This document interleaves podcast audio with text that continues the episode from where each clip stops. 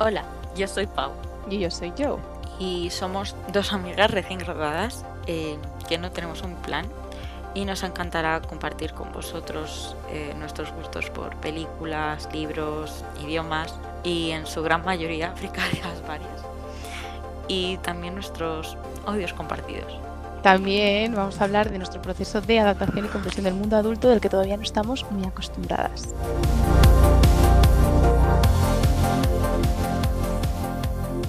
Bienvenidos a nuestro segundo podcast de Ni siquiera tengo un plan. Yo soy Pau. Y yo soy Joe.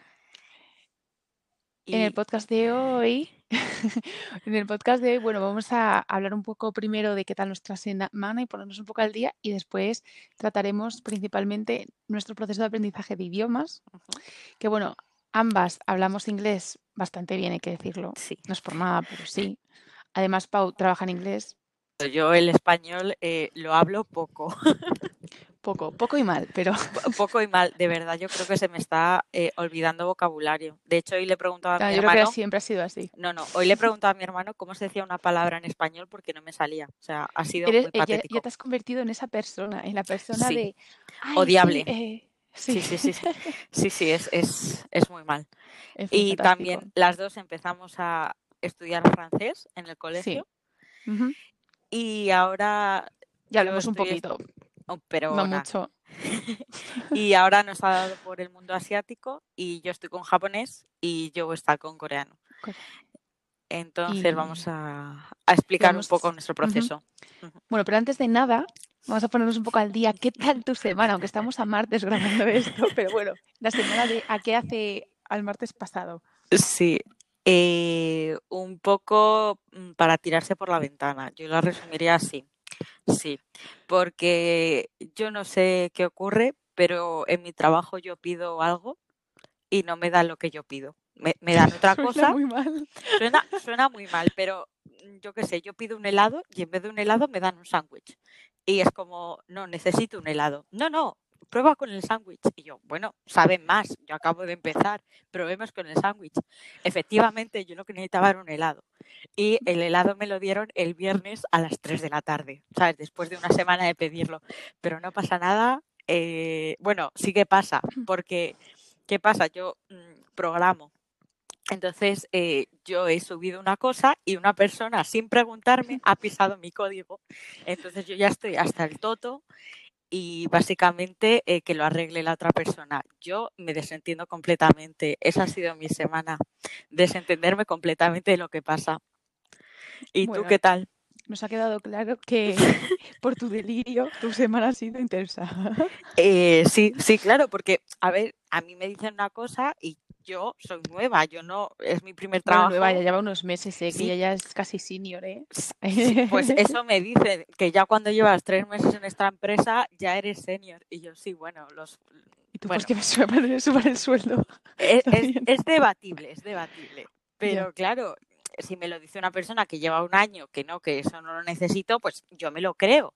Pero claro, dentro de Pero mí mal. tampoco, tampoco, pero no, pero yo Yo tenía creo que razón. pasa cuando trabajas, siempre pasa que tú crees que todo es súper profesional, que todo el mundo sabe lo que está haciendo y en realidad el 99% de la gente, el 99% del tiempo no sabe lo que hace. O No, sea, es pero todo súper improvisado, si era por porque no me trabajo. escuchaban, era porque no escuchaban. Yo le estaba diciendo, necesito todavía. esto. Y entonces no me escuchaba, no, no, y yo, pero estás, y no me escuchaba. Entonces era como la rabia de decir, es que lo que me estás dando no es lo que te estoy pidiendo.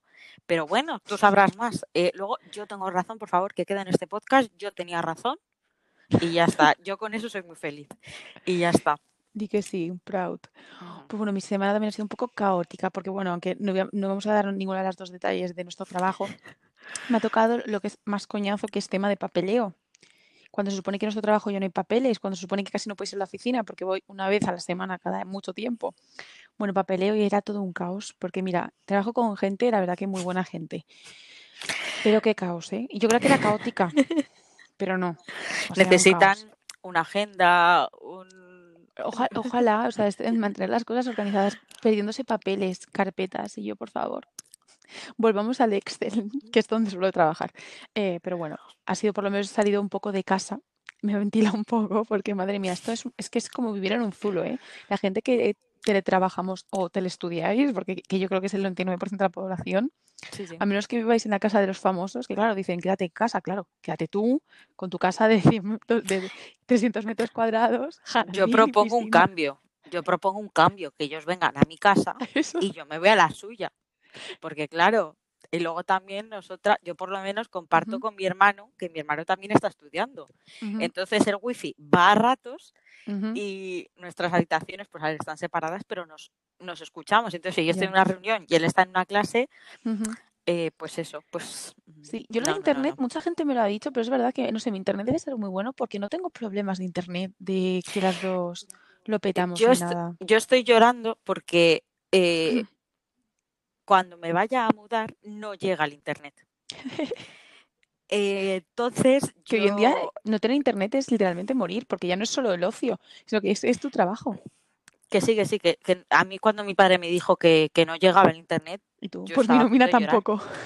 claro, yo digo, eh, papá, yo aquí no me puedo ir. Entonces te Es que juro que, tus estoy padres son un caso raro de que no trabajan mucho desde casa, tus padres. Bueno, porque no pueden. claro, ya por O eso. sea, es, tienen trabajo que no pueden, pero yo me estoy planteando, eh, si tengo que seguir trabajando en casa, quedarme en casa de mis abuelos, porque si no me llega internet no puedo hacer nada. Va a ser un drama, ya lo comentaremos en próximos podcasts, porque va a ser un drama. Continuará. Pero bueno, eso ya sería a principios de año, ¿no? ¿El año que viene? ¿O Sí, más? en enero más o menos. Historias de una mudanza. Eso puede Buf. ser curioso. Sí, sí. Pero bueno, ha sido una semana yo creo que intensa para todas y encima la que, la que ha empezado, yo no sé si peor todavía. O sea, Sí, y a veces no. dices, qué horror, a ver qué acaba esta semana. Empieza, seguro que la semana que viene va a ir mejor. Pero no, nunca. Sí, No Es a un poco- peor, es lo peor que puedes decir. sí, es lo, un poco lo que pasa con todos los memes estos de eh, que llega el 31 de diciembre para que 2020 acabe. No digáis eso, no, porque 2021 nos va a meter una leche que no vamos no. a saber de dónde viene. Yo quiero ser optimista. Pero bueno, también el año pasado, yo era de esta gente, eh, ay, que empieza 2020, empieza una nueva década. Yo ahora no, yo ahora soy científica, sigo el método científico, que en todo empieza en el 2021 la década. Entonces la década empieza Claro. ahora, hay que motivarse. Sí, Pero sí, bueno, cada no, uno cambia su posición a su antojo y esto es así. sí, sí. Entonces una nueva, ya verás que va a ser mejor, por lo menos estamos un poco adaptados. Que bueno, que a ver qué pasa con la vacuna. Yo no sé qué pasa ni qué pasará. Se irá viendo, poco- se irá viendo. Sí, no lo sé. Nada suena muy bien, la verdad. O sea, no tiene pinta que esto se acabe en dos meses. Eh, que- no. Pero bueno. En fin, y así de curiosidad, ¿qué ha pasado esta semana? Bueno, los claro, es que no puedes comentar noticias porque todas son del COVID. Eh, y yo no soy médico, tú tampoco. No, y ya el no, tema no. está, mm, encima, aunque lo fuésemos, ya está todo un poco, es un poco coñazo todo. Pero bueno, bastante con Sí. quedarnos en casa. Así que yo creo que podíamos casi ya empezar con lo... Yo con lo salseante. Bueno, yo creo que podemos empezar un poco el pro- nuestro proceso de aprender. Yo creo que, bueno, el inglés yo creo que como todo el mundo en el colegio y después gracias a internet, ¿no?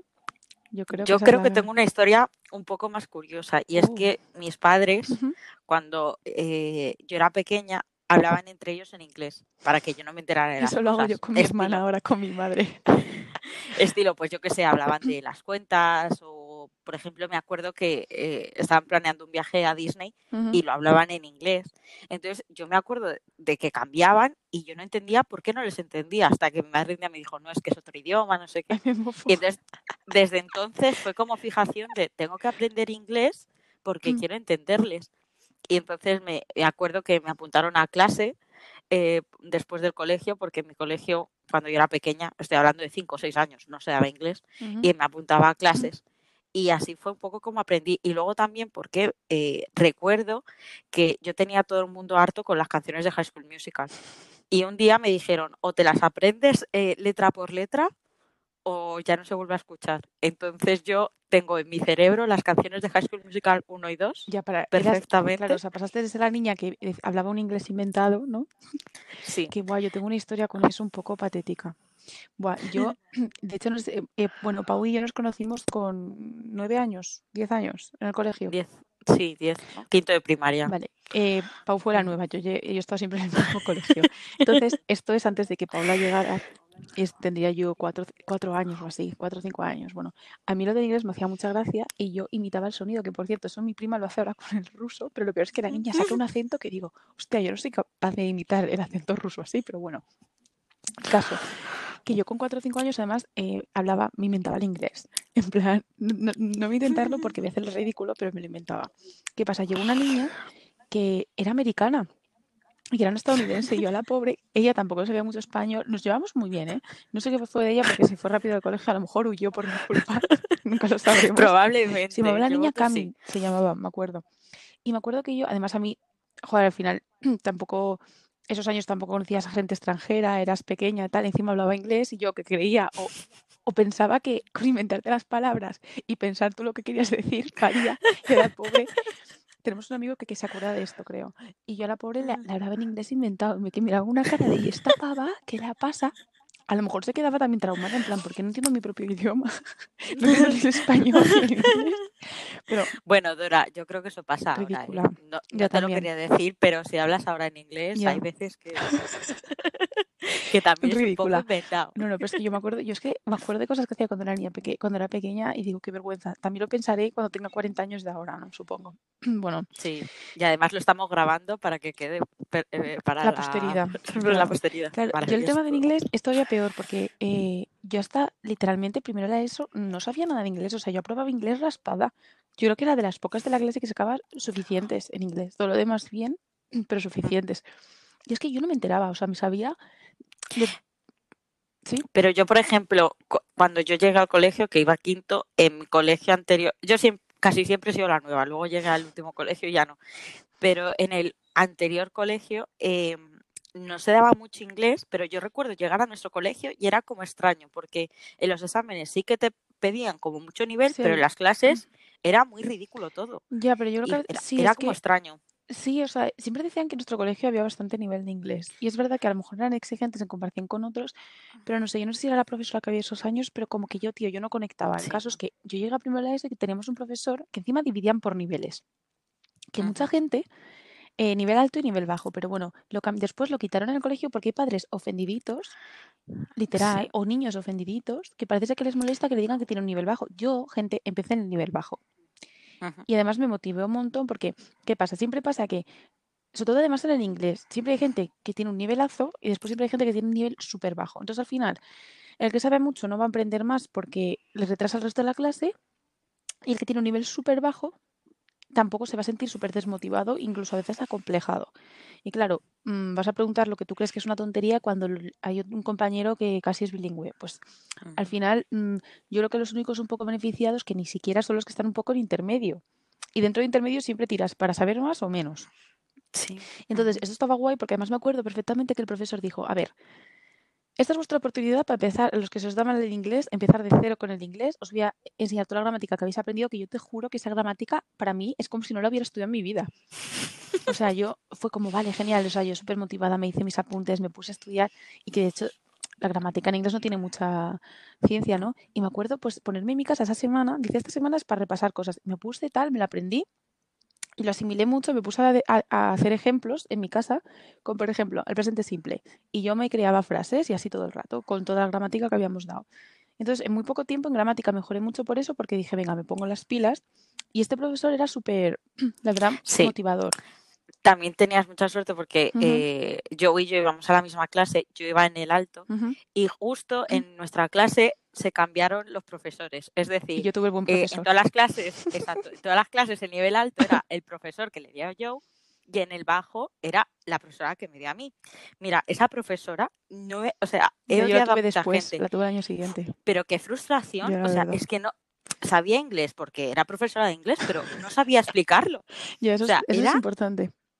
Y, claro, yo me acuerdo Mm. de ese profesor, además era un encanto, explicaba es todo súper la bien. otra profesora era un poco, no dejada de que sudase, pero es verdad que era de esta gente muy pasiva, en plan, en mi clase y el que se entere bien, el que si no también. Y en cambio el otro hombre Sí, era mucho más activo, venga, eso venga, no sé qué, no sé cuánto, Y tal. de hecho, mucha gente que iba en tu grupo al año siguiente la subieron al alto. Sí, porque además, el- o sea, esa es otra. En estas cosas de los niveles se da la misma materia y te examinas de lo mismo. Lo que Mm. pasa es que simplemente pues lo puedes dar más rápido. Incluso la gente que ya sabe eso, pues la enseñas otras cosas. Claro, se suponía que el nivel alto era más enfocado a la conversación, porque la gramática sí. ya la controlábamos, el vocabulario, entonces era más de pues hablar entre nosotros, eh, hacer eh, pues más interactivo, por así decirlo, porque no tardábamos tanto en la gramática. claro. Pero es que con esta profesora era mirarla a la cara. O sea, yo recuerdo que era clase de conversación, pero en español y de chacharreo con quien tú quisieras. O sea, era, Sí, que es verdad que los fin. idiomas es difícil por el tema de los niveles, pero justo esto lo que hacía era un poco ayudar.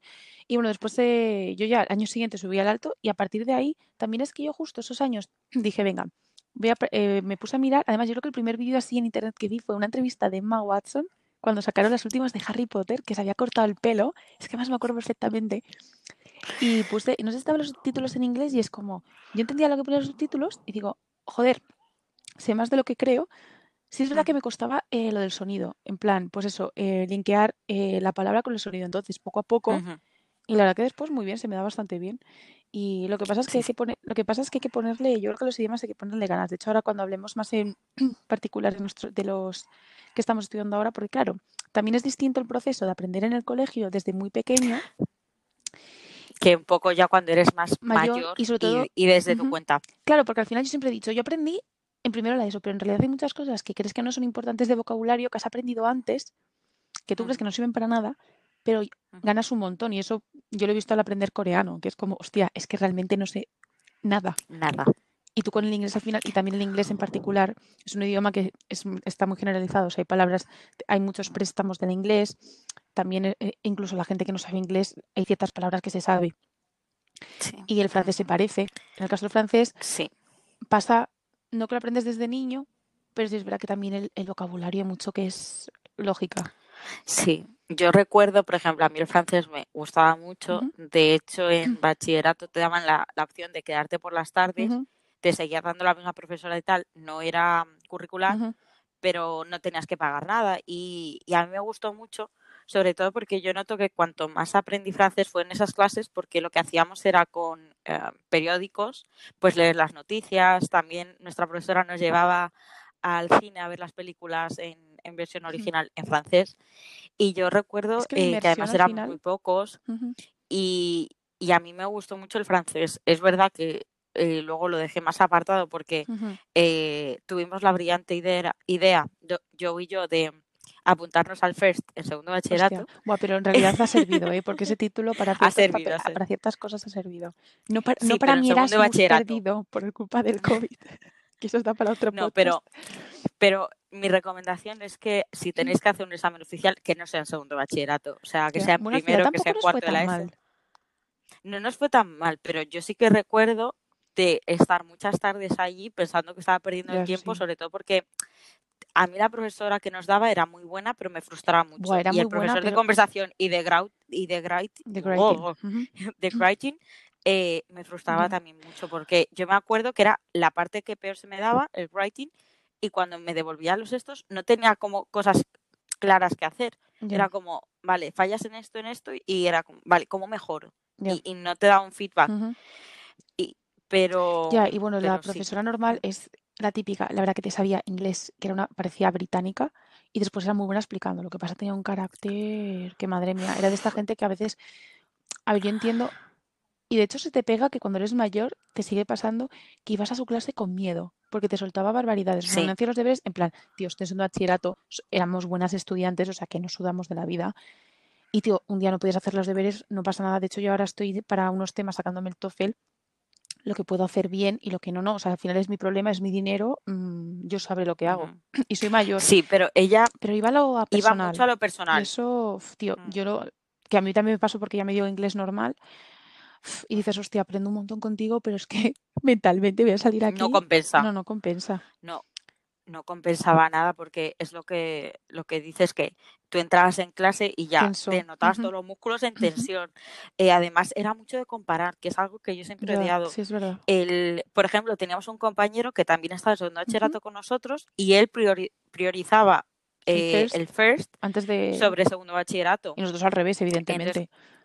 obviamente, porque tú para graduarte y para hacer la Y para selectividad tener una y para acceder al grado eh, necesitas segundo de bachillerato, no el first. El first se retrasa seis meses y no pasa nada. Se le tira retrasa seis meses y ya es que tienes que hacer otro examen, no eh, las plazas que, tienes. Exacto. Entonces eh, no era lo mismo. Pues este chico priorizaba el que first. por él, sabes, cada uno pero, lo que quiera. Exacto, pero es que esta profesora era como, pues si esta persona ha sido capaz de hacer las 20 páginas de ejercicios, ¿por qué vosotras no? Porque nosotros tenemos examen de matemáticas, de física, de economía, de lo que sea. Y yo, de hecho, me acuerdo que un día salí y compartíamos tutor, este chico y yo, y nuestro tutor le estaba echando bronca porque había suspendido todas. Literal. Entonces, claro, le estaba le estaba poniendo las pilas, o sea, no es una exageración, había suspendido todas menos inglés, creo. menos eh, inglés, cosas. Te lo prometo, o sea, de las ocho que teníamos había suspendido siete. Y básicamente le estaba poniendo las pilas en el sentido de o apruebas, esto era el segundo trimestre, o es que mm, por mucho que quieras no vas a hacer selectividad. cosa lógica. Entonces, eh, yo el first, además, yo lo hice pensando que lo iba a suspender, porque esta profesora me creaba mucha inseguridad en el sentido de que yo sentía que no iba. Y luego, joder, yo estoy súper orgullosa de mi first. Y yo entré pensando que iba a suspender por los comentarios que me decía ella. Además que tú nunca la tuviste a ella de profesora. No. Y eso yo creo que también a ella era como que te tenía todavía como más en distancia, en plan. Mm. Sí, vamos, a mí me hundió, pero a mí me hundió más de, clase. Fíjate, en el first no tanto, sino en las clases de inglés. O sea, hay una vez eh, eh, hay gente que dice, no sé cómo no te has puesto a llorar, de hecho estuve eh, a punto de llorar, te lo juro. O sea, pero empezó que, vamos a hacer en la vida. Que, porque el, tema fue que mandó unos deberes y nadie los hizo, y yo los hice, pero de esto que los haces a voleo. Entonces algunos pues los iba haciendo sobre la marcha en realidad, los iba rellenando porque es que me los había inventado, ¿sabes? Entonces algunos aceptaba, mm. algunos no. Entonces fallé alguno, tampoco mucho, paró y empezó a decirlo, en vez de decírmelo a mí, en plan, a ti. Bueno, da igual. Eh, Pondremos un pi, no pasa nada. Em, en vez de decir, eh, en vez de dirigirse a mí, eh, empezó a decir, paró de corregir y dice, yo no sé a qué aspiráis en la vida con este tipo de respuestas. Bueno, y de esto que empezó a dar charlas existenciales de que no vas a acabar siendo nadie por no hacer unos deberes de inglés bien, ¿sabes? Y dices... Y después, de hecho, ese trato que a veces tienen ciertos profesores, después crees que la vida te van a tratar así y suena un poco exagerado de mal, ¿eh? Y eso que nosotros, yo no he tenido sucesos traumáticos como otra gente, pero es verdad que esa forma en la que te tratan en el colegio, incluso haces la universidad, de niñato y tal, después vas a sitios, por ejemplo, de hecho, pues eso, cuando he ido al TOEFL o al coreano, y que te traten normal, es como, hostia, ¿sabes? Porque Sí, y además es que es muy importante porque tú ahora eh, estás trabajando y tu vida no es solamente el colegio, porque yo me acuerdo en el colegio que me dijeran eh, que tenía un ejercicio de matemáticas mal y era el mundo. Te sentías inútil, Pero claro, entonces, más que... Exacto. Entonces, que un profesor te dijera por no hacer los deberes de inglés vas a ser un perdedor de la vida, tú te lo creías porque no había nada más allá. Entonces, yo creo que también a medida que vas, eh, pues yo que sé, tienes experiencia en la universidad, en el trabajo, pues ya, si te dicen eso, pues es como, mira, chica, ubícate. Pero en ese momento que llegabas a casa y nosotras hemos ido de ponerte a estudiar. además, si hubiéramos pasado, pero. Eh, pues te dolía en lo personal. Tenemos que hacer un podcast del sistema educativo en general, porque madre mía, qué delita. No, pero es eso, en, en coreano el otro día una compañera no pudo estudiar y la profesora le dice, no pasa nada, todos tenemos una vida. Y es que al final es, si es verdad que vale, eres mayor y tú dices, vale, yo me lo estoy pagando, si decido sudar es mi problema y oye, que hay semanas que tienes que priorizar otras cosas. Y, yo entiendo que en el colegio, hombre, en el colegio entiendo que sean exigentes, pero al final, o sea, entiendo la disciplina, pero no entiendo la... Pero bueno. ¿A qué, precio? Porque también hay profesores que son bastante exigentes y no te Ya, eso es verdad. De hecho, hacen lo contrario. Mm. Entonces, yo creo que nuestro colegio además era como, si te hacen llorar en clase, es que lo están haciendo bien. Y eh, yo creo que no, no entendían el concepto de ser exigente, pero a la vez eh, no hundirte, ni hacerte, ni, ni ponerte en ridículo de, delante de toda la hay clase. compañeros que, que les han machacado y a nosotras no tanto, yo creo, pero tenemos compañeros que sí que... Pero yo, por ejemplo, creo de verdad que en segundo de bachillerato, en mi clase, todos acabamos un día llorando por un profesor o otro. Pero porque hacías algo mal. Sí que, sí que parecía que era. que parecía, es que además lo miras ahora con perspectiva, con retrospectiva y dices, tío, que no era para tanto, que es que eras buen estudiante, que, o sea, que no te portabas mal, que no hacías nada así en particular. Sí. Pero, pero aunque fueras un mal estudiante, eso ya... ¿cuál? Sí, sí. O sea, eso era, yo me acuerdo pensar de algunos compañeros, yo no sé cómo no se levanta y se va de la es clase, porque es que eh, era todo el rato, todo el rato, y además unos comentarios que no entiendo muy bien a qué venían. Pues no vas a entrar a la universidad, no vas a ser nadie. Es que para ser alguien en esta vida tienes que estudiar. O sea, Ah, era como que lo tenían muy claro.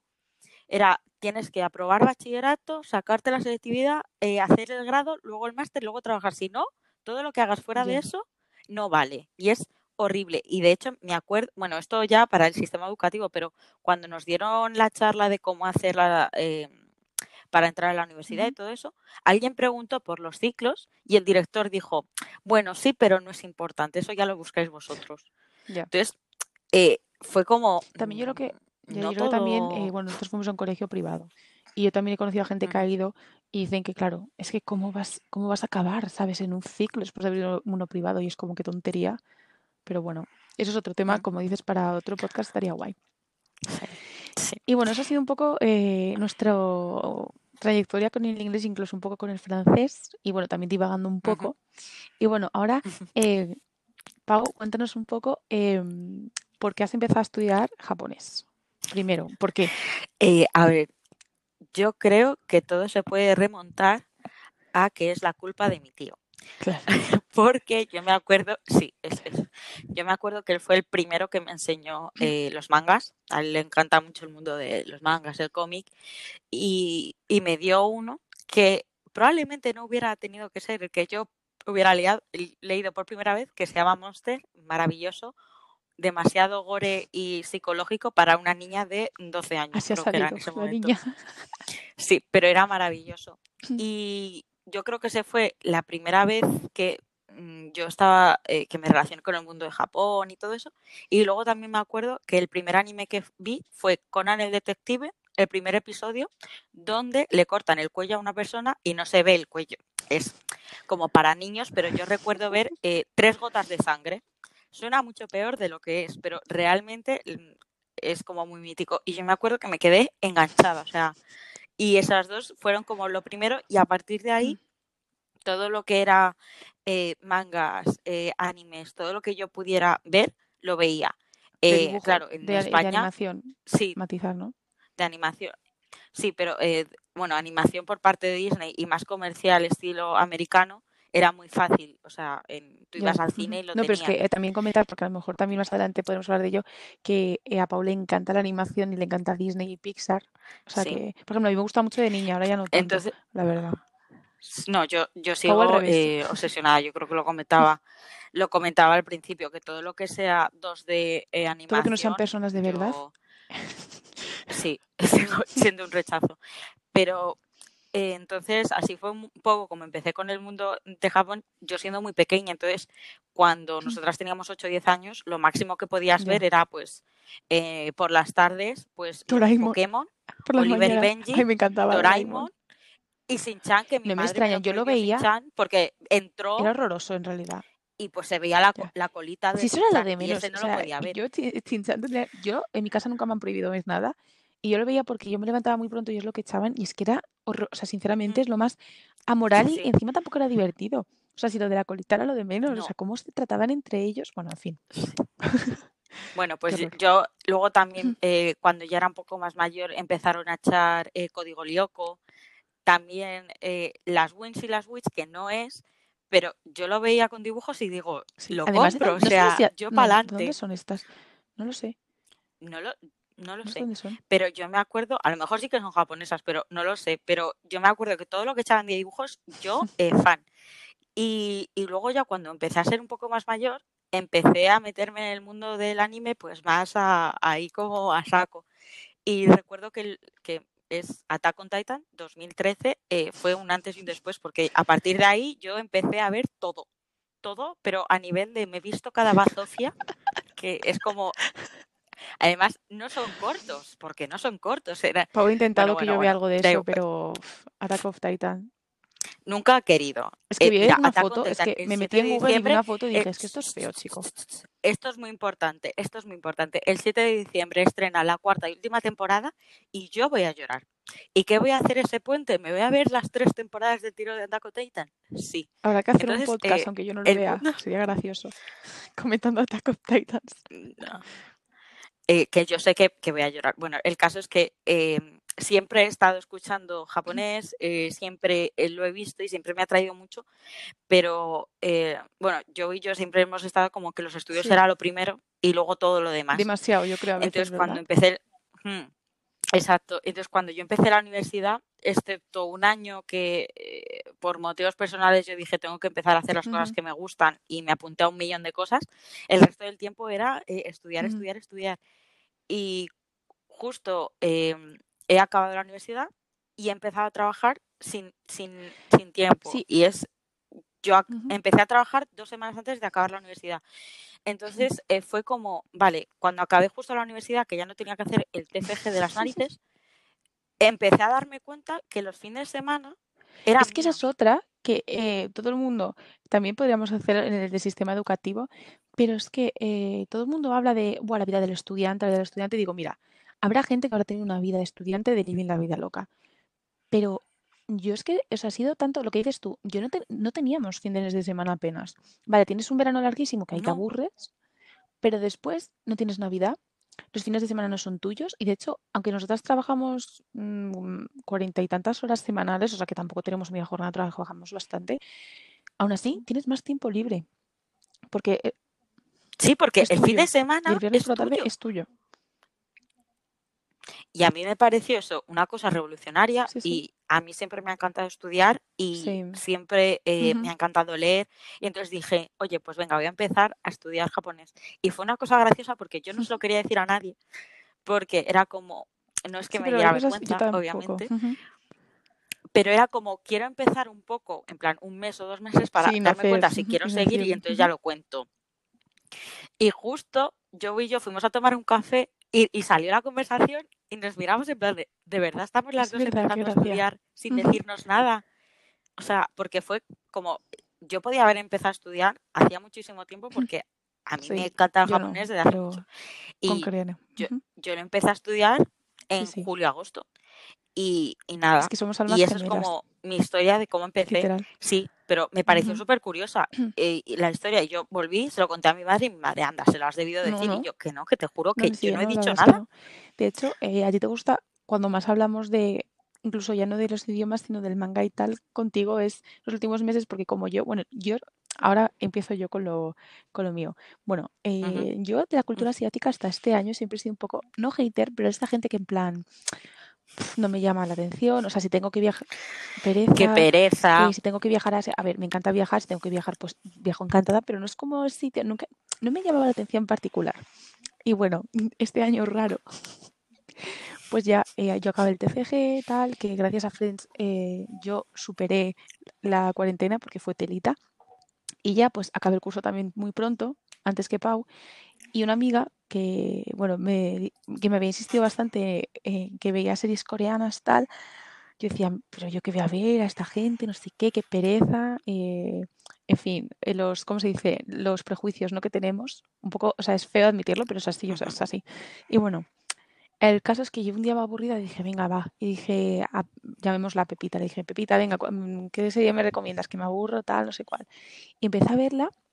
Y además la empecé a ver con, primero doblada con, eh, eh, doblada eh, con, con, voz de Latinoamérica. Latina. De latina. No encontrar Latinoamérica, pero es verdad que se nos hace. Los doblajes españoles son muy buenos, además. Y los se nos hace extraños. No es por nada, ¿eh? Latinoamérica nos encanta, nos encanta. Pero que no, que si es verdad que se nos suele hacer un poco raro.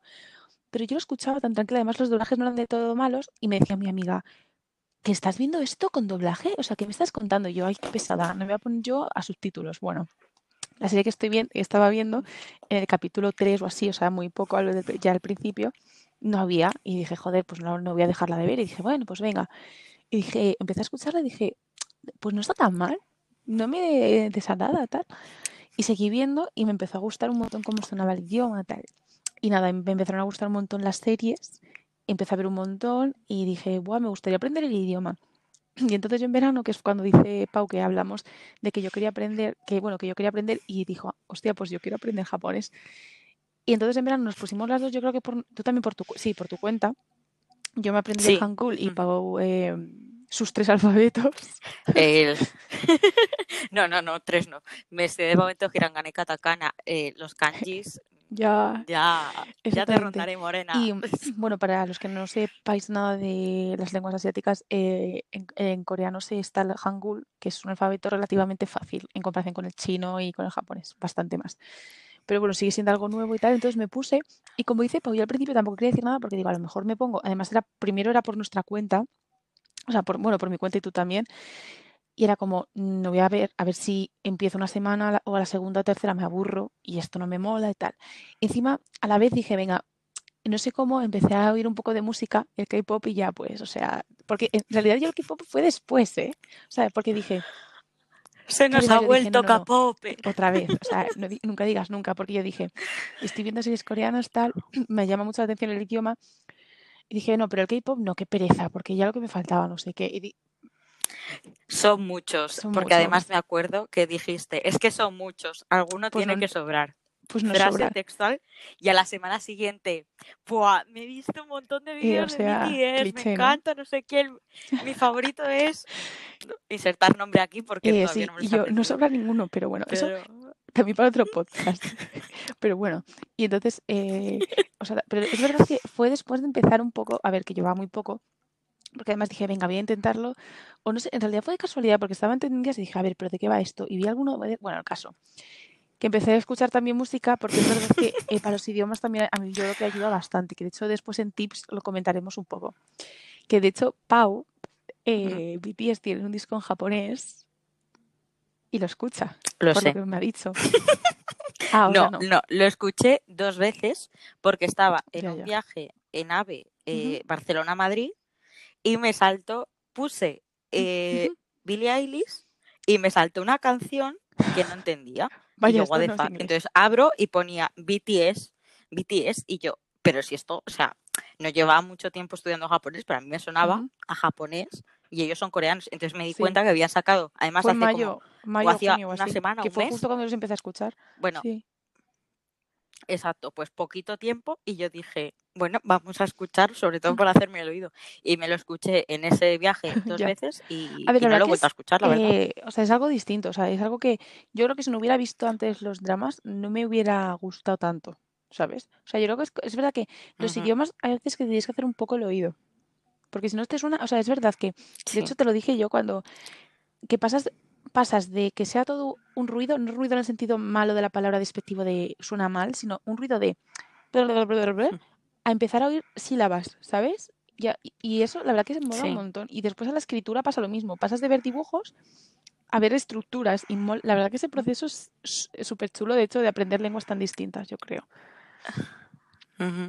Sí, porque yo además mi objetivo era como si algún día consigo leer hiragana y katakana, porque claro, para mí era como una cosa muy imposible y cuando vi que a las dos semanas, tres semanas, pues a ver, Poco a poco, cometí sí. algún error, pero más o menos leer te lo sé leer. Ahora, ¿qué estoy Poco a poco, diciendo? pero es verdad que nos ponemos a Eso veces es otro unos muros tema. mentales de esto es imposible, ¿cómo voy a ver yo esto como una letra? Y es como al final, tampoco es para tanto, es sentarse y practicar, que bueno, ahora comentaremos un poco cómo lo hemos hecho y tips, pero es verdad que a veces ponemos como unos muros de que algo es imposible y es una tontería en realidad. De hecho, los que estéis escuchando, eh, motivación también si estáis aprendiendo idiomas o cualquier cosa que estéis aprendiendo, pero es verdad que los idiomas en particular como que siempre ponemos mucho como imposible y además la gente, Mm. yo tampoco lo digo mucho lo de que estoy aprendiendo coreano, pero a la gente que, que lo dices es como, qué difícil, buah, pero cómo tal. ¿O para Bueno, qué es estás otra, aprendiendo pero bueno. eso? Eh, pero igualmente, esto a mí me lo ha dicho una persona que habla cuatro idiomas, entre ellas, eh, no sé si el ruso, y digo, mm, pero como las, las lenguas asiáticas se ven como este reto imposible, pero es posible, poco a poco, que Mm. además, no sé, mola mucho ver el proceso, que tampoco, porque esa es otra. Nosotros empezamos en verano y Pau en septiembre se apuntó a japonés y yo, sí, a una academia, ¿A una y yo academia? por un mes, además también tenía cosas y tenía que apuntarme y arreglar un poco mi vida, dejémoslo ahí. Y dije, bueno, yo no sé si más adelante, tal, no sé cuál, a ver si en enero o cuando pueda. Pero bueno, como estaba harta de la vida y lo que dice Pau, que ves que tienes tiempo para hacer cosas que quieres y lo que más me motivaba era eso, pues dije, y además a. Paula vi muy contenta en japonés, pues dije, venga. Y justo surgió, donde yo me apuntaba a coreano, un grupo que empezaba además casi la semana que yo dije, venga, me apunto ya. Así que perfecto. Y eso me apunté, fue en finales de octubre, mediados o finales de octubre o algo así. Y estoy muy contenta, no me arrepiento. Además, como ya he estudiado por mi cuenta, me siento alumna aventajada. Pero bueno, mola mucho. A ver, y Pau, ¿qué tips tienes para aprender idiomas en general, pero sobre todo, obviamente, eh, japonés en particular? ¿Y cuál es la diferencia que ves tú, a lo mejor, del, in- digo, del inglés con el japonés, por ejemplo? Yo, por ejemplo, lo que- mi recomendación es que si vas a estudiar un idioma tengas Sí, claro el porqué. motivación. Quiero decir, em, exacto, por ejemplo, lo que he comentado antes, yo cuando era pequeña y aprendía inglés era porque quería entender a mis padres. Y ahora que estoy estudiando japonés es porque em, en mi empresa tengo la alucinante oportunidad de mm, trasladarme a Japón. Entonces, eh, es verdad que no lo requieren, pero si yo estoy empezando a metalizarme de empiezo a estudiar japonés, eh, quieras o no, cuando tú aprendes un idioma, aprendes también mucho de la ¿eh? cultura. Eh, por ejemplo, lo for- extremadamente formal que pueden llegar a ser, el respeto que tienen ya, hacia las personas mayores, aunque sean un año mayores.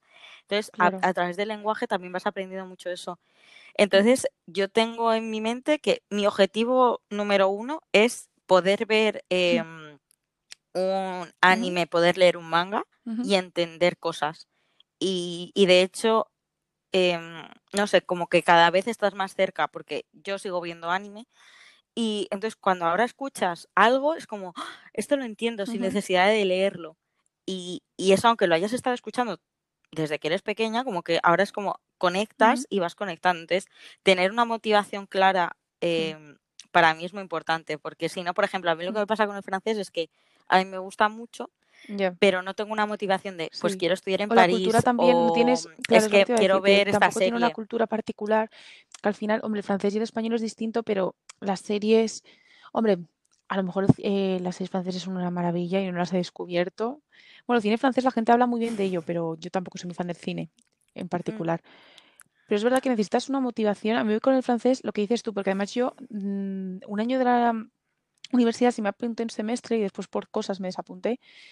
Y es verdad que a mí me gusta, es que además, no sé a ti, pero a mí me gusta aprender idiomas, pero es verdad que necesitas al final, Sí. de hecho, estoy reaprendiendo lo que me gustan los idiomas al aprender este idioma, porque es como, Ujú. vale, me gusta aprender este en particular, y también yo creo que al ser tan distinto, me gusta más, porque es como más reto, aunque es más frustrante también. Pero es Mm, verdad que lo que dices tú, que al final eh, va a haber semanas que estás más cansado, eh, siempre puedes hacer, a ver, al final esto, soy economista, entonces el coste de oportunidad, siempre hay otra cosa que podrías estar haciendo en vez de, es- de estudiar coreano o japonés. Entonces al final la motivación de, joder, lo que dices tú, a mí me pasa con los dramas o la música o vídeos que veo de gente en internet, de, joder, puedo entender esto y también expresarme. Porque además, como dices tú, el, de- también aprendes mucho de la cultura, porque al final el lenguaje, o sea, eh, para, o sea, esto, bueno, a ver, me voy a poner aquí filosófica, pero es verdad que, esto tú y yo alguna vez lo hemos hablado, que al final el lenguaje refleja cómo vemos la realidad y después eh, el propio lenguaje afecta a la nuestra realidad, no a la realidad de verdad, pero a nuestra perspectiva de la realidad. Entonces, de hecho, por eso dicen que la gente que sabe muchos idiomas suele ser gente no, mm, bueno, iba a decir interesante, pero no es interesante, sino que es gente que puede razonar y analizar las cosas mucho más. Tú que eres programadora, al final, es un lenguaje, si lo Mm. piensas. Y to- o sea, al final todo está relacionado. Pero bueno, que me pongo Sí. pesada, perdona. No, no.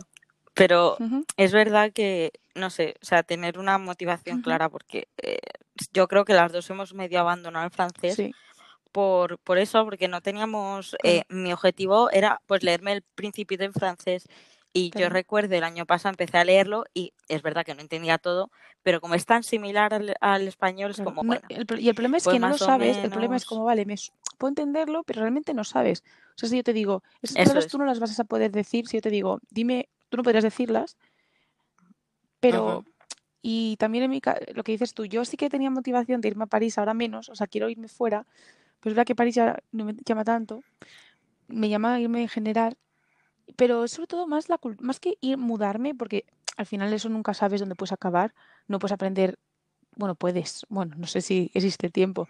Hay cientos de países que pueden estar interesantes y guays para vivir y te puedes leer una oferta chula y no puedes aprender ciento y pico lenguas solo por si acaso. Entonces lo que dices tú al final es, vale, me quiero ir a Japón, pero también quiero entender esto. Incluso aunque no viva en Japón o no viva en este sitio, quiero entenderlo. Sí, pero yo sé que, por ejemplo, aunque no viva, yo sé que voy a visitarlo y cuando lo visite quiero entender a la gente, o sea, quiero poder ir a un a mí me encanta el sushi quiero poder ir a un restaurante de sushi y poder hablar en y que aunque no hablen exacto porque lo que pasa mucho es que eh, los turistas pues eh, obviamente tú cuando vas a un país a hacer turismo no te vas a aprender el idioma es un poco ridículo. Pero por ejemplo en Japón lo que pasa es que hay unos bares para turistas entonces el sushi por lo que yo he leído tal el sushi no es el sushi de verdad de Japón es el sushi que estamos acostumbrados a comer aquí que es como con más sabor, más potencia. No es que te pues pero si lo piensas, claro, el paladar eh, asiático y el europeo es distinto. Entonces, si tu público es eh, el europeo, el americano, eh, que está más acostumbrado a sabores fuertes, pues tú le vas a ofrecer eso. ¿Sabes? Entonces, por eso a mí me gustaría aprender japonés para, no sé, para no mezclarme con la gente de allí, porque yo soy muy tímida y yo sé que sería incapaz de preguntarle a alguien, pero no sé, defenderme un poco en el metro más o menos. Eh... Sí, yo creo que soy tímida. O sea, yo creo que sí, con personas nuevas me ah. cuesta un montón. Mm, o sea, yo de, de, estar en la, o sea, yo de estar en la calle y preguntarle, yo qué sé, eh, un mechero a una persona, yo me muero. y muchas veces mm. tenemos, tenemos una amiga que fuma y alguna vez me ha dicho, oye, de fiesta, de fiesta, pídele el mechero a ese y yo, ¿cómo le voy a pedir te digo una cosa, si no le te digo una cosa, los fumadores, da igual lo tímidos que sean, que eso sí que lo preguntan, porque he conocido a gente eso es verdad. que no puede pedir una pizza, no puede pedirle a la camarera nada, eso sí, el mechero o el piti, chiqui, ahí no hay vergüenza. yo les sí, me pues. pasa que hay a veces que soy muy tímida y a veces, o sea, depende del momento, si estoy inspirada, no. Pero si no, Venazos. Sí. Bueno, ¿y tú, yo cuál es eh, la recomendación? Bueno, que al final realmente no has llegado a dar todavía tips. Has dicho el... Bueno, ah, sí, bueno, es verdad. Pero bueno, empieza tú con los tips. Yo me los voy pensando. Madre mía. Bueno, no era el porqué, en realidad, bueno, también era el porqué y tips. Bueno, el porqué. Bueno, el porqué, bueno, ya lo hemos contado, ya lo hemos contado por lo de los dramas, tal. Y lo que me motiva es también, pues, entender los dramas. Y después también hay otro, bueno, la música y a ver, tips. Yo creo que, primero, sobre todo para idiomas con distinto alfabeto, por favor, hay que aprender el alfabeto. O sea, la famosa... La romanización, no es, que además la romanización no es una... No es, la romanización no es nada. O sea, ya no es ni un tipo de forma de escribir, no, es que no es nada. O sea, la romanización, para los que no lo sepáis, es básicamente escribir con letras de nuestro alfabeto, bueno, ni siquiera el nuestro, o sea, sería eh, sonidos estadounidenses americano, bueno, ingleses, mejor, dicho, cómo se pronuncia. Es decir, eh, por ejemplo, eh, hola en coreano es año pues eso es, en vez de escribirlo con las letras coreanas, escribirlo con nuestras letras. Primero, eso nos sirve. Oh, primero, es que es. Yo entiendo que es eh, cuando empiezas con el alfabeto de cualquier idioma, te echa mucho para atrás, te da mucho respeto, pero es que no se puede aprender realmente con la romanización. Y yo sé que hay gente que lo intenta, y primero vas a pronunciar mal, porque es que encima, eh, no sé por qué se hace cómo escriben los ingleses y cómo escriben los ingleses, pues que no suena todo como se pronuncia. Entonces hay a veces que yo veo romanización, tío, y es como, es que no sé, no sé, no tiene nada que ver. Aparte que los sonidos, hay sonidos que el coreano tiene, por ejemplo, que el inglés no, y viceversa. Entonces, mm, hay que tener mucho cuidado. Entonces, por favor, aprender el alfabeto que al final no es tan difícil.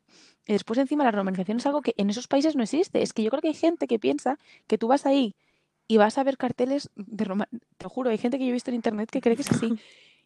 Eh, no saben ni que existe la romanización, porque es como si un coreano escribe hola con sus letras. No tiene sentido.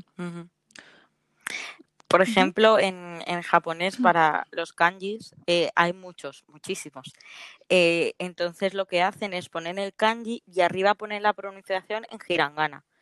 Entonces, tú aunque digas, Buah, no tengo que saber el kanji, pero claro, o sea, es una movida eh, nivel eh, otra cosa. Y entonces, en el libro que yo estoy estudiando, eh, hay gente no bastante mayor, pero mayor, y tienen muchos problemas para leer lo que pone encima del kanji, porque claro, estamos hablando de un tamaño de letra, pues de libro, pues el, lo que hay encima, que es la pronunciación, pues es todavía más pequeño. Con lupa. Entonces es, es un poco Sí, sí, o sea, fue muy gracioso porque hace como dos semanas empezamos el libro y la gente como se lo acercaba mucho y lo alejaba. Y, entonces, aunque sí que es verdad que la pronunciación siempre va a ser la misma en hiragana, en el caso de, del japonés, eh, los kanjis varían mucho. Sí, pero incluso lo estás haciendo, ya, es muy importante. Con su alfabeto, no estás escribiendo. Eh, exacto, ahí voy, que es muy importante saber hiragana y katakana. O sea, esto ya es para eh, más específico en japonés. el katakana, aunque parezca que no se usa, bueno, tal, actualmente la cultura occidental em, se ha, se ha o sea, está cada vez más en el, en el mundo asiático y es así. Entonces, eh, hay muchas palabras que ellos no tienen y lo que hacen es coger de otros sitios y lo ponen en katakana. Entonces, aunque parezca que no, hay muchas palabras en katakana y es muy importante aprendérselo. O sea, mi recomendación, ya que Exactamente, estudia bien. Hay mucha gente que estudia hiragana, estudia hiragana y luego ya pasa y empieza a estudiar vocabulario, gramática y luego cuando intenta volver a katakana es como, joder, no voy a estudiar esto que no sale tanto. Entonces, si ya has empezado, estate una semana, dos semanas, un mes, lo que sea, porque al final, cuando vas a tardar X en aprender un idioma, porque te tiras dos semanas más aprendiendo bien. Y que las letras son parte del idioma, ¿sabes? Al final compensa. Y además ya no es por ser, eh, no sé, o sea, es que a mí me parece muy obvio, pero es que ya no es por quedar bien, sino que si no tiene sentido escribir con letras, eh, una cosa es que un sonido en particular, tú lo quieres escribir comentar la pronunciación en tus apuntes, de esto se pronuncia más así que hasta. Pues que además es eso, la romanización no te va a servir, porque yo hay veces que leo la romanización y digo, pues es que no se pronuncia así. Añaden letras, por ejemplo, hay un sonido, el sonido E, hay muchas Es, digamos, ¿vale? Muchas letras con el sonido E. Pues hay a veces que le ponen otras vocales delante y realmente se pronuncia E y, ponen, es que no, no, me sé la romanización, pero es que hay veces que ponen cosas que es como, tío, es que no sé, no se dice así. Pero bueno, entonces, primero, alfabeto, por favor. Y, encima en coreano, que es relativamente fácil, yo entiendo que japonés no lo es, pero ya que te pones a estudiar, estudia bien. No, no, no. O sea. No, porque además, eh, si no entiendo mal, en coreano eh, es como cada simbolito es como una letra, por así decirlo, ¿no? Y tú combinas, ¿vale? Es en, en japonés es un símbolo es, por ejemplo, ka o sa o shi. Es como un sonido en sí. Entonces, eh, no es como tienes la K, la A y la juntas, es como que ya está hecho. Entonces, eh, es muy importante, o sea, porque cada simbolito es una palabra distinta. O sea, no una palabra, sino una sílaba. Una sílaba. No me salía la palabra. y en coreano en particular, a hablar coreano, eh, pues para practicar el alfabeto, pues simplemente os aprendéis las letras. Hay ejercicios en internet que es ir juntándolo, como cuando aprendes de pequeño. La M con la A, ma. La M con la O, mo. Mm y ya está. Y además las vocales no van siempre igual, a veces se escriben en la derecha y a veces abajo, entonces vas practicando. Después, para ganar un poco de agilidad lectora, porque claro, una cosa es sabérselo y otra cosa es asimilarlo. Porque además el alfabeto coreano, que no es muy difícil, pues dices, ah, vale, me lo sé, pero después tienes que practicar a leer. Entonces, yo lo que recomiendo que está haciendo es escribir letras de canciones. Entonces, así practico la escritura y también practico la lectura a la vez. Y además, así, pues a veces eh, me voy poniendo las palabras y así aprendo vocabulario. Entonces, eso también lo recomiendo para los que os guste el K-pop en particular. Eh, o sea, eso es muy particular de coreano. No sé si a lo mejor, si tú tienes algún consejo para escritura. Eh, yo, em, a mí no me gusta la música japonesa, tampoco, es verdad que tampoco es que me haya puesto como mucho a, escucharla, pero lo que sí que me gusta son las intro de los animes. Entonces, eh, yo hago lo mismo, pero en vez de con música tal, pues hago con, las intro de los animes. Y, mi recomendación para la escritura eh, japonesa es un poco más sencillo porque tú te aprendes las sílabas y luego vas del tirón. Entonces, eh, yo lo que intentaba hacer era, me ponía la canción que quería escribir y la, la, ponía pues en YouTube, tienes la opción de que vaya un poco más lento, obviamente. Pues lo pones un poco más lento, intentas en tu cabeza ver cómo se escribe, porque una cosa buena que tiene el japonés es que tal cual lo escuchas es como se escribe. No es como el inglés o que no es, pues no, o sea, tú lo escuchas y lo escribes. Y eso te ayuda mucho también para, porque tiene sonidos similares, exacto, tiene sonidos similares, no son iguales, pero son similares, entonces te haces más el oído, eh, practicas también, porque al final para mí son dibujos. Entonces, eh, hasta que Sí, le hasta que lo pillas ves como letra. y pues, luego eh, eso es. Y luego también otra cosa es que el japonés, dependiendo de la, del tipo de letra que escojas, hay, hay, hay sílabas, no sé cómo llamarlas, sí, que se escriben de una forma u otra. Y por ejemplo, yo al principio, eh, sa, lo escribía de una forma y cuando empecé a leer, como estaba en tipo Arial, pues era de otra forma, que con el libro que yo había comprado, que era tipo Comic Sans. Entonces yo hasta que conecté, eso le pasa distinto, gente en el coreano, en mi clase eh, también, por ejemplo, eso yo al principio no tanto, me pasó un poco, pero a mis compañeras les pasaba con el coreano, en plan, sobre todo al empezar, tipo, pero ¿qué letra es esta? Es que no entiendo. Y era la misma, lo que pasa, como tenía así distinta fuente, claro, Eso es.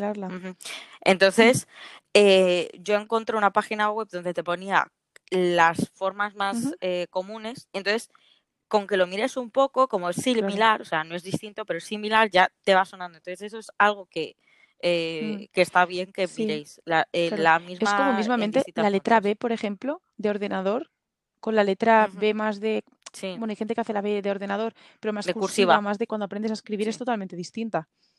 Y tú, lo que pasa, tú no le das importancia, pero sí, es normal. Claro. Vale, después, eh, en lenguas sobre todo asiáticas, el vocabulario, el bendito vocabulario. Claro, porque claro, como comentábamos antes, en francés, muchas palabras se parecen. Pero claro, aquí lo de Mm. que suena chino se dice por algo. Entonces, eh, paciencia y yo creo que hay que mezclar un poco Mucha. de trucos de todo.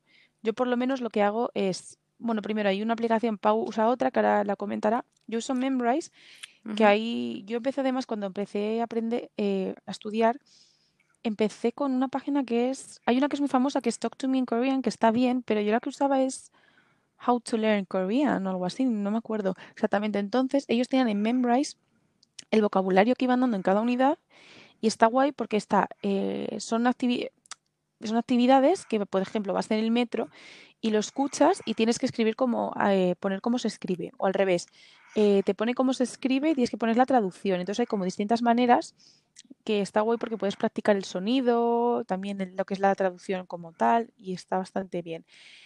Y así puedes practicar vocabulario. Después, yo también lo que hago es en posits, lo pongo en mi escritorio y a lo largo del día, mientras voy- estoy trabajando, pues me aprendo o repito alguna palabra. También hago eso.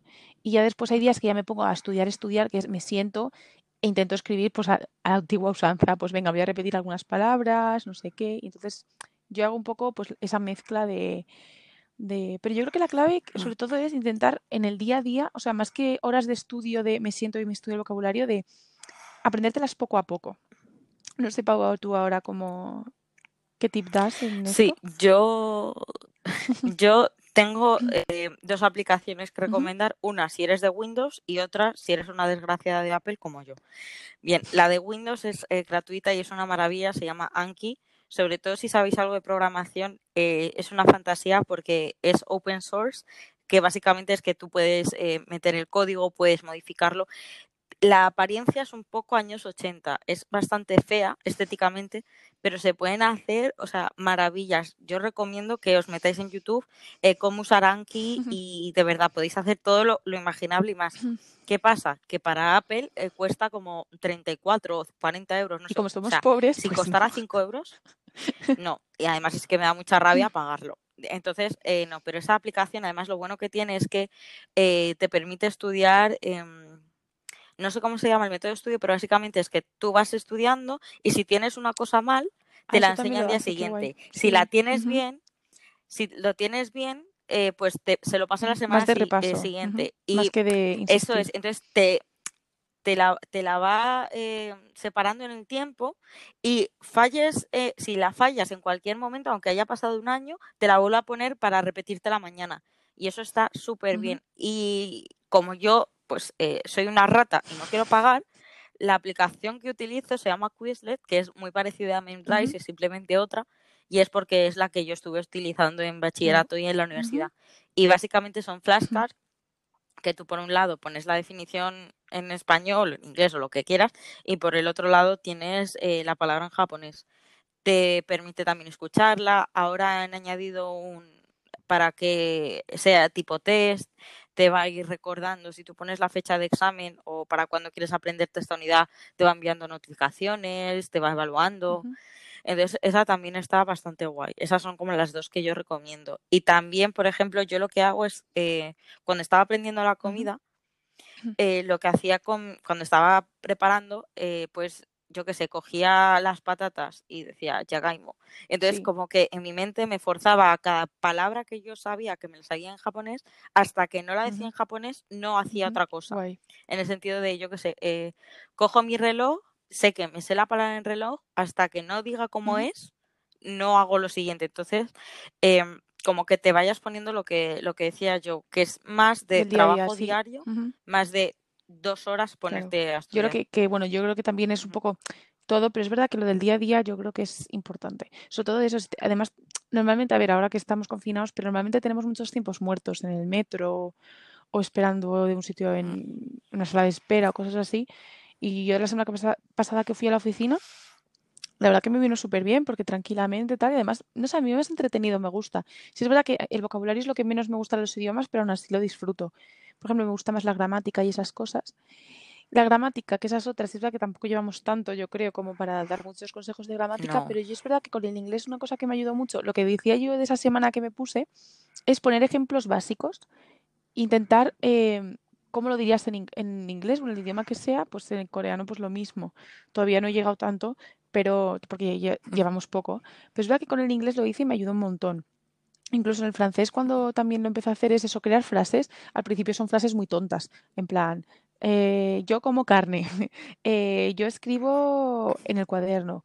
Y con el tiempo mm. vas a ser capaz de hacer frases mucho más complejas. Y de hecho con el inglés era algo así. Me acuerdo, por ejemplo, el presente simple. Vale, a ver, ¿cómo diferencia el presente simple del presente continuo? Vale, esto es así y esto es así. Entonces digo, vale, entonces, eh, right now Ah, yo qué sé, pues si era el presente simple, lo del general. Entonces ponías ejemplos y claro, lo ibas poniendo, ibas poniendo muchos.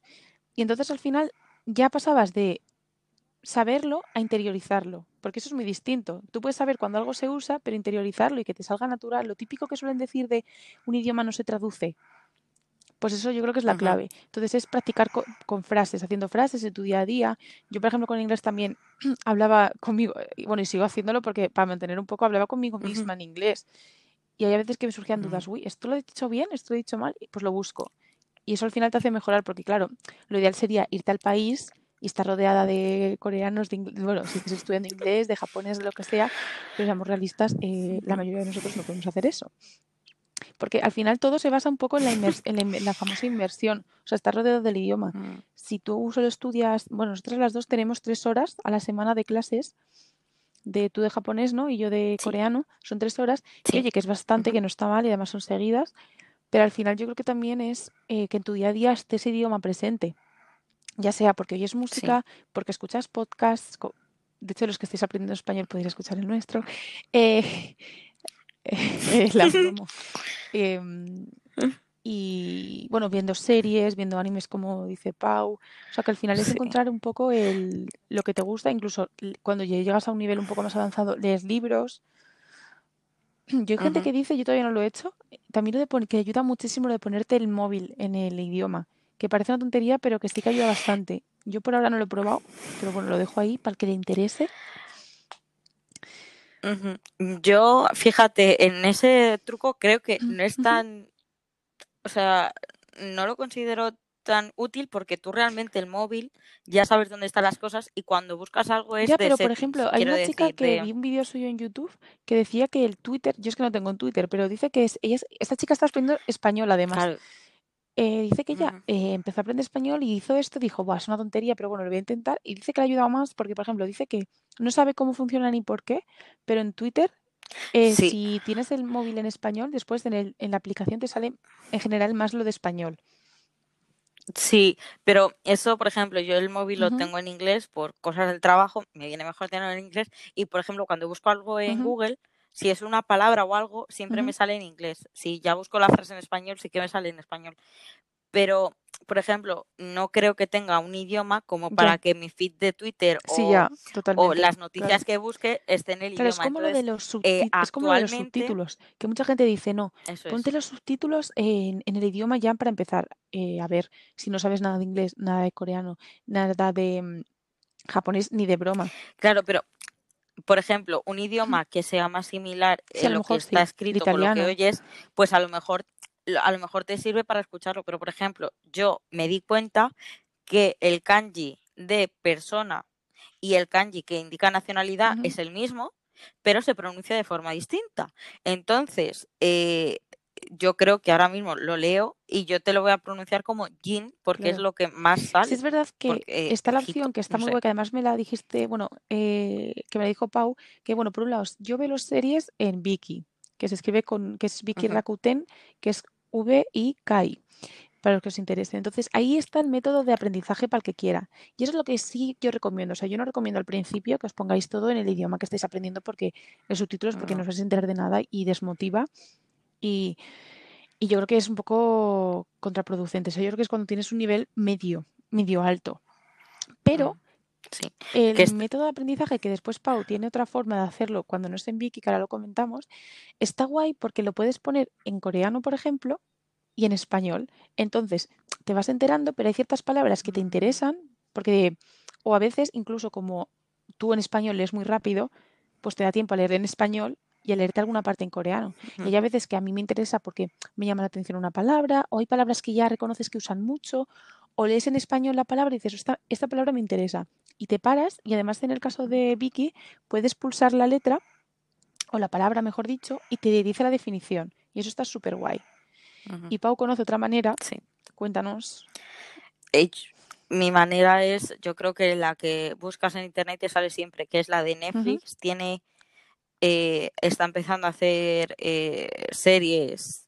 Hay gente que dice que es que el anime, anime gente que no. complicado. Para mí, pero para mí sí que lo es, porque hay bastante que está hecho en. Japón y tal, y son de Netflix, entonces tiene lo bueno que en idiomas puedes escucharlo en muchos, entre otros el japonés, pero en sus títulos, que es lo que no pasa con animes pues estilo Naruto o Tokyo Ghoul, que son como más antiguos, eh, si los ves aquí, pues solamente te da la opción de subtítulos en inglés o en español o desactivados. Eh, pero en estas nuevas series, que, es, que ponga eh, producción de Netflix, los subtítulos están en japonés. Entonces, cuando tú te pones los subtítulos en japonés, hay una extensión para Chrome que es eh, Learning with Netflix o algo así, y entonces puedes pasar por encima y te va poniendo las Sí, y te hace lo mismo definiciones que y, yo de y está Vicky, muy que bien. también, porque yo lo he probado también con es. Netflix, con el coreano, o sea, en realidad pasa, o sea, en realidad con lo que juega eso es que aprovechan todos los subtítulos que tiene la plataforma para duplicar, poder poner dos, porque claro, el problema de normal solo puedes poner un tipo de subtítulo, o lo pones en japonés o en español. Eso es. Entonces juegan con eso. Y está, y eso sí que yo creo que está súper guay. Verlo en las dos, pero vamos, yo creo que al principio verlo solo, vamos, es que yo creo que es mm, desmotivante, No. total y contraproducente. Pero vamos, esta opción está guay. Además, el Learning Netflix Sí. o algo así, es que no me acuerdo bien, pero por- eh, te para fácil, al final sí, de cada... si No, no, te para al final de cada frase, porque yo eh, me vi un episodio de un anime que ahora no recuerdo, pero te paraba al final de cada frase para que a ti te diera tiempo a leer y volver a las palabras. Y luego al lado se te abre una pestaña con Sí, el guion de todo el Pero, episodio. Entonces eso está muy bien por si quieres volver a leer o, oye, me suena que han dicho esta palabra y la buscas eh, y está muy guay. También estar, eh, a ver, nosotros ahora estamos aprendiendo, entonces a lo mejor este podcast lo podemos Sí, repetir dentro de claro, un año, dos años, con nuestros consejos de más eh, más avanzado, eh, qué hemos hecho mal, Sí. que, que se podría haber hecho mejor. Sí, Entonces, porque yo creo que de pero consejos ya, ¿no? Eh, ¿tú tienes tú alguno más? Yo creo que sí. ahora... Eh, yo creo que también lo que dice la gente de eh, autodidacta está bien, pero yo me he dado cuenta que aprendo mucho con la profesora, sobre todo buscar a alguien que sea de el país que vayáis sí. a, estudiar, eh, sobre todo a la hora de la pronunciación, porque es bastante distinto em, y también Y que te preguntas, a mí es que me interesa mucho la cultura, entonces, entonces hacer preguntas sobre la cultura o, o que te Sí, lo base no sé, para, para mí es importante tener Sí. un referente al que puedas preguntar que Sí, sea es de verdad que también los que, a ver, nosotras hemos pasado de eso de hacerlo por nuestra cuenta a ir a clase, pero es verdad que, a ver, autodidáctica, autodidáctica, autodidacta, hay muy buenas eh, formación por lo menos de coreano en internet, ¿eh? Sí, Y de hecho hay plataformas como, eh, ¿cómo era lo de para hablar con gente?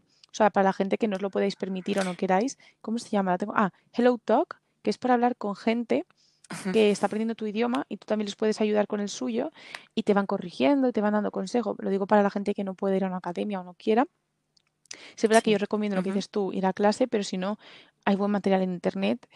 Y para el tema de eso, pues podéis hacer amigos de estos países o que sepan, sean nativos en esta lengua también para hablar y practicar, porque yo creo que es lo más difícil de aprender autodidacta, que t- saber pronunciar bien y, porque, y que te corrijan, porque claro, tú puedes hablar y leer, sí, pero si no te corrigen, pues... Pero bueno, ujú. yo creo que esto sería todo por hoy, ¿no? Sí, Sí, ¿verdad? yo creo que sí, Sí, la la verdad que ya eh, está además nos ha dada. quedado un, podcast, yo creo que largo, no sé cuánto du- estará durando, lo sentimos por la gente que está escuchando. 70, ¿Cuánto? Hostia, 70 lo sentimos mucho para la gente que esté escuchando, pero bueno, Eh, consejito, consejito gratis que yo doy. En Spotify podéis poner los podcasts a más velocidad, que es lo que hago yo. Y, los nosotras, pero 70 nosotras, minutos pues se convierten rápido en por lo menos. y tú tampoco hablas lento. No, yo nuestro último podcast lo escuché a por dos y se nos Ah, bueno, entendía pues nada, consejo de, de experta. Bueno, pues much- sí, Es que sí, que hay muchas cosas ya, que pero bueno, hacer esto te lo si pones no, de no fondo mientras haces otra cosa y perfecto. O no, pero bueno, Bueno. pues eso, muchas gracias por escucharnos. La semana que viene más y mejor. Y, Y, y y nada, hasta- nada, nada, que hasta la semana si ya buscamos un, una- un saludo y una despedida, pues ya te contentas. No, no prometemos que tengamos para la semana poco que a viene, poco, poco a pero, poco. pero nada. Muchas gracias. Chao.